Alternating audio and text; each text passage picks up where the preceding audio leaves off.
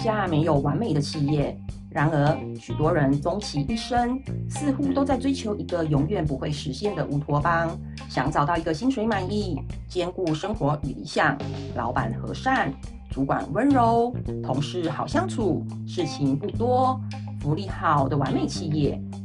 简单说，就是钱多事少离家近啦。啊，形容词绘画那么多是要干嘛嘞？显然，这种事情不切实际。而真正切合现实的情况是，老板要求多，主管机车，有些同事看了就讨厌，尤其是名叫雪莉的。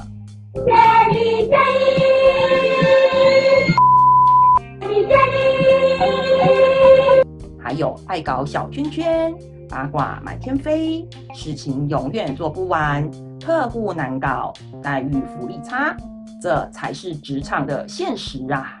阿布兰台湾怎么叫鬼岛嘞？阿布兰我们怎么叫台劳嘞？好了，废话不多说，现在就让我们一起来看一看网友们给这位背锅菜鸟的建议吧。第一个，背锅侠非我莫属，不解释，背好背满占了五 percent。A 网友说：“就写检讨报告吧。”菜鸟之所以是菜鸟，就是什么事情都大惊小怪。你才刚进来，根本不会有人在乎你犯什么错。不管你有没有做错，部门其他人对你的态度都是那样的，不用脑补。就算你真的失误手滑，让公司损失了一亿，那也是公司的问题呀。公司不该让菜鸟有这种权利做到这些。你就拍拍屁股的说：“抱歉了，我错了，写写报告也就没事了。”现在只是老鸟想用你菜鸟的扣打犯错，叫你扛锅，你就觉得天塌下来了。这种心态才是你菜味都飘出来的原因呐。B 网友说：“拿人薪水只好低头吧，写写报告而已，又不是要扣薪水，感觉还好。”雪人觉得这类人的职场逻辑大概是这样子的吧？你觉得你解释清楚有用吗？就算你解释清楚，你觉得主管会在意吗？你觉得你离职对公司的伤害很大吗？离职让他们缺人忙不过来，就算报复了吗？为了五斗米折腰，还是乖乖的背锅吧。当然，的确有网友尝试着要解释，却得到以下的结果。其网友就分享啦：我之前去一家保全公司做会计助理，做不到一个月，会计出包了，推锅给我。协理就来质问我为什么会出包，我说那不是我做的呀。协理反而说我说谎，还逼我离职。还好到职不到一个月，履历也可以直接不写。假设那时候我没有离职，到现在不知道被害成什么样子了，搞不好还要吃官司呢。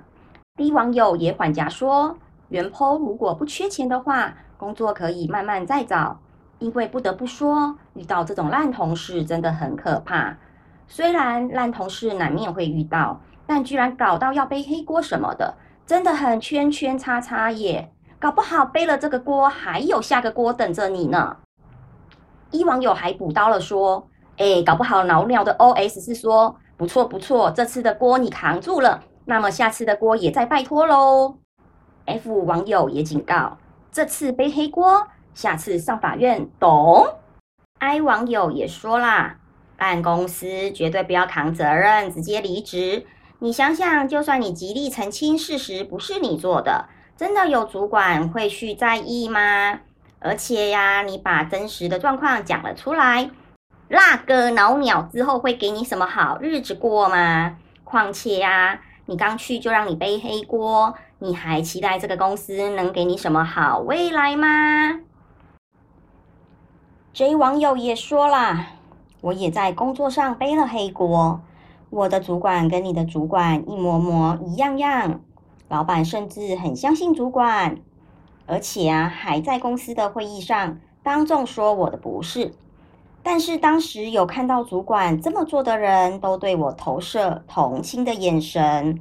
年终后我离职了，后来大家也都默默离职了，那时候才感到庆幸。原来大家都是有在看的呀，也有网友认为说这样太激烈了，像 K 网友就说啦：“比起意气用事，绝对有更好的解决方式。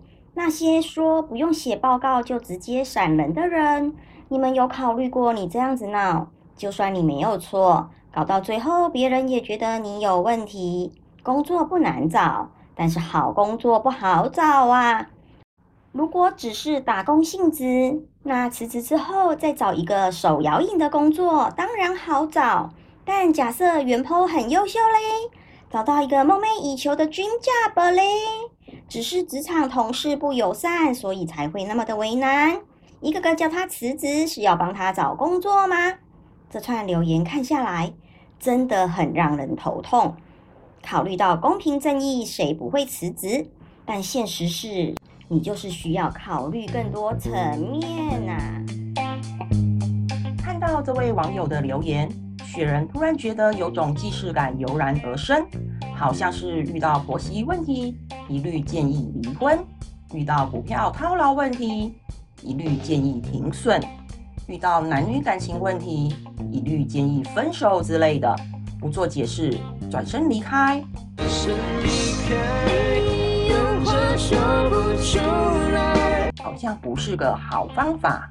接下来，网友们还有什么样的建议呢？让我们下周继续听下去。